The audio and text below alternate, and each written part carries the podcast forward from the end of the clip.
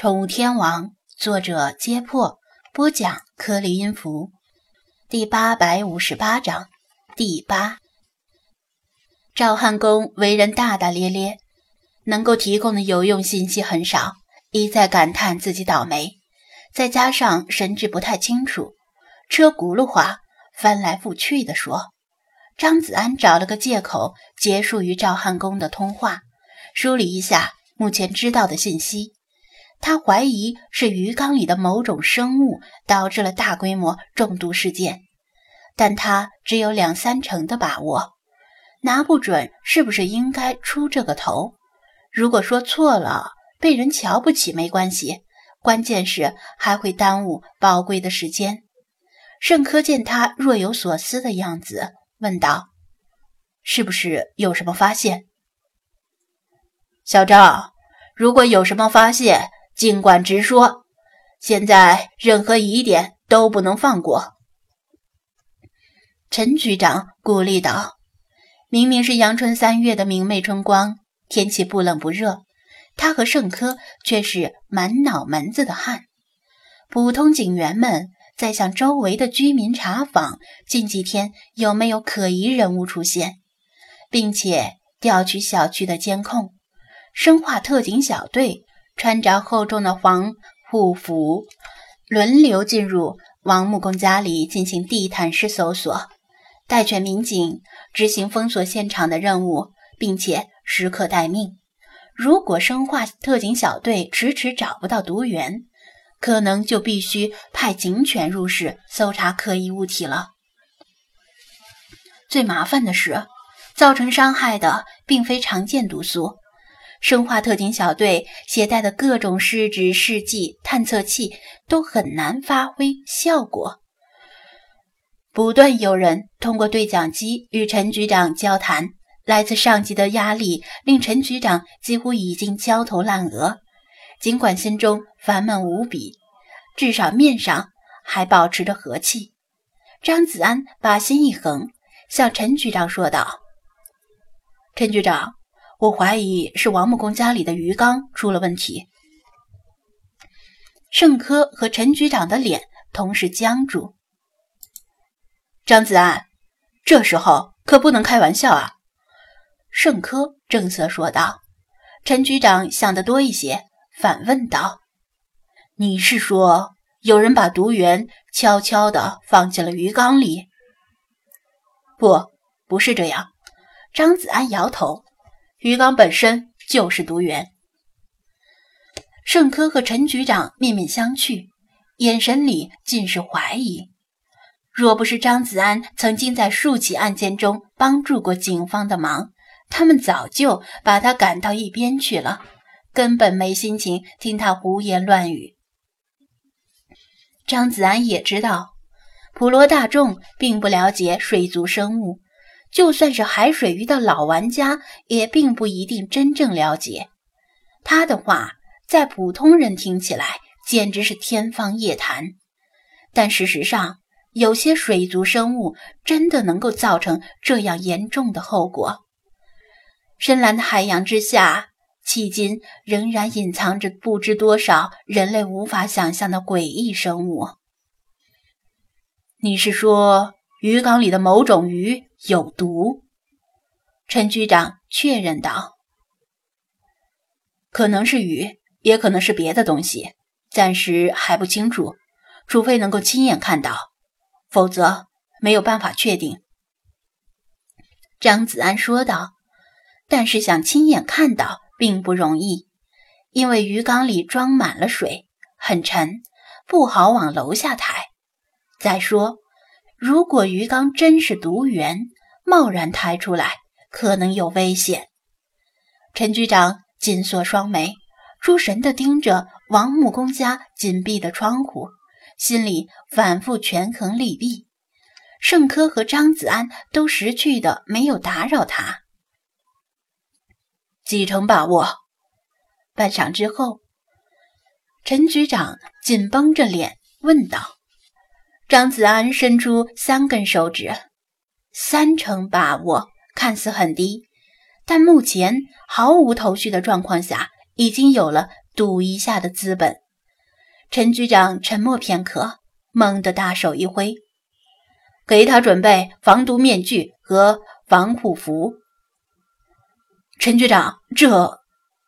盛科祥表示反对，把一个毫无经验的普通人牵涉进来，实在太危险。小张，你愿不愿意进去一下？当然，肯定是有一定危险性的。陈局长向张子安确认道。张子安看了一眼待命状态下的待犬民警，如果他拒绝，恐怕接下来就要出动警犬了。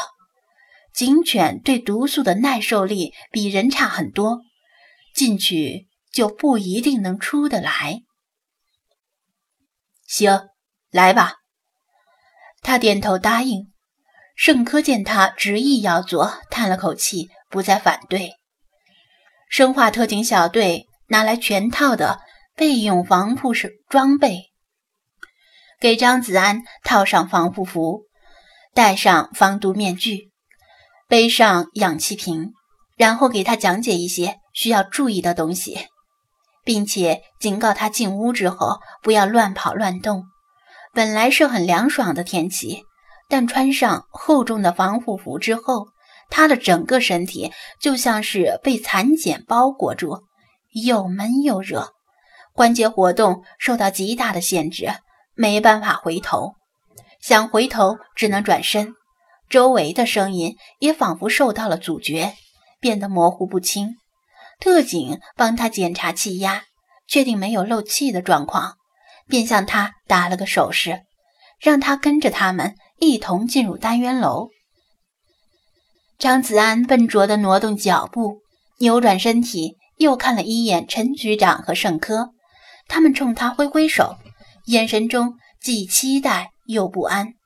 老旧居民楼里没有电梯，每上一次台阶都很费劲儿，耳中尽是自己的喘息声与轻微的嘶嘶声，这是氧气瓶里高压气体缓慢释放的声音。等上到王木工所住的三楼，张子安的身体已经冒了汗。汗珠从额头上顺着脸颊滚落，或者粘在眉毛上，很痒，却挠不了，越挠不了就越觉得痒得厉害。他强行转移自己的注意力，将目光望向王木工家里。门口堆放着很多闪亮的仪器，生化特警们正在忙碌的现场化验和搬东西。他们见到张子安这张陌生的脸孔，不禁一怔，通过耳麦问道：“这是谁？省厅派来的？”“不是，呃，他不是警察，他是陈局长找来帮忙的。”带张子安过来的人解释道。“帮忙？”特警领队的语气里充满质疑。但既然是陈局长找来的，他也不便多说什么。也许这个人。有什么独到之处？你有什么建议？张子安一眼就看到客厅角落里放置的鱼缸。应该说，单从摆放位置来看，王木工的养鱼水平就比赵汉工和吴电工强得多。那个位置阴凉避光，无论日升日落都晒不到。鱼缸上方约三十厘米处架着一只高亮度的金属卤素灯，旁边还有用于平衡光谱的 LED 灯，完全依靠人工照明。我去鱼缸那里看看，他指着鱼缸说道：“我觉得毒源就在鱼缸里。”鱼缸里，鱼缸我们目视检查过了，没有异物。特警领队摇头道：“由于毒素罕见且性质未知，常用试纸试剂和探测器都起不了作用。生化特警们不得不考虑所有可能性，甚至连室内某处隐藏了强放射性元素都考虑到了。可能只是看不到而已。”张子安说道。见其他人没有表示反对，就缓慢移动着脚步来到鱼缸旁边。缸里的水很清澈，水中物体一目了然，水面上浮着几尾死鱼。美丽的珊瑚附着在嶙峋的活石上，无论是布景还是珊瑚的饲养，都有可取之处。按理说，刚翻过缸，应该是不能立刻下鱼和下珊瑚的。也许是王木工做到一半的时候，感觉身体不舒服，就停下了，随便给了赵汉公几尾鱼，把他打发走。特警领队不敢让他离开自己的视线，焉知他会不会乱动东西？跟过来问道：“你觉得这些鱼有问题？”就算是有毒的鱼，也不会把自己毒死吧？显然，鱼缸除了鱼以外，没有会动的东西，而且在常识之中，没有哪种鱼有如此强烈的毒性。张子安说道：“来，帮把手，将鱼缸里的水倒出来一些，然后把里面的那些石头全都取出来。注意。”鱼缸里的水毒性可能很强，千万别倒进下水道。由于大家全穿着笨重的防护服，这鱼缸个头又大，不把水舀出来，很难取出石头。特警们并不太乐意听从他这位平民百姓的指挥，警示了陈局长之后，才不情愿地动手帮忙，动用屋里能找到的所有容器。把鱼缸里的水倒出来一半左右，紧接着，鱼缸里的石头也被一块块的取出来，放在防水布上。每取出一块，张子安就会仔细检查附着在活石上的珊瑚。但这些珊瑚都是比较常见的品种，应该不是元凶祸首。负责拍照的特警很认真负责的。给这些石头拍照。另外有人负责录像，但鱼缸里空了，除了被搅动而扬起的底沙之外，再无其他东西。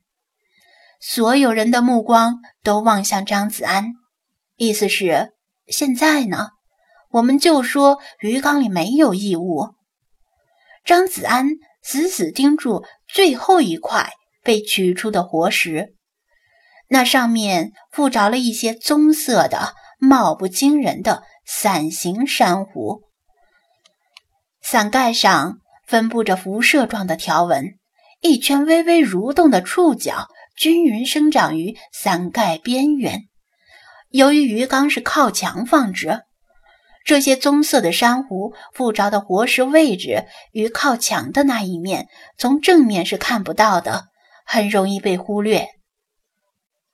几乎可以肯定，王木工应该不知道这些棕色珊瑚悄悄生长在他的浴缸里，因为它们很丑陋，谁也不会特意购买它们。张子安猜不到，昨天晚上王木工是否在翻缸时看见了这群隐藏的珊瑚，又是否试图清理它们。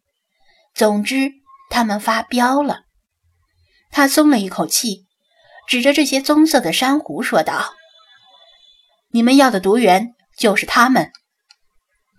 在普通人的常识里，越鲜艳的东西越有毒，越貌不惊人的东西往往越安全。这是什么？珊瑚？”特警们怀疑地说道。“你确定？”张子安点头。这些是沙群海葵属珊瑚，千万别小看它们。它们释放出来的毒素叫做盐沙海葵毒素，在世界上的毒素排行榜里排名第八。比它排名更高的是肉毒杆菌、放射性元素波二幺零、白喉毒素之类的东西，只要二十一微克就能毒死一个七十公斤体重的成年人。二十一微克。计量单位不是克，不是毫克，而是微克，是零点零零零零二一克。他又指着鱼缸上方那光线强烈，同时也散发着强烈热量的金属卤素灯。这些珊瑚察觉到危险，在水中释放出毒素，先毒死了鱼缸里的其他生物。有毒的海水又被卤素灯蒸发到空气里，被王木工一家、赵汉公和消防员吸入，导致中毒。在网上常见的剧毒生物排行榜里，从来找不到沙群海葵属珊瑚的身影，但它们释放出的。盐沙海葵毒素的毒性比臭名昭著的蓝环章鱼或者鸡心螺之类的毒性强几十倍，而且无药可解，连轻微的吸入都会导致急性中毒。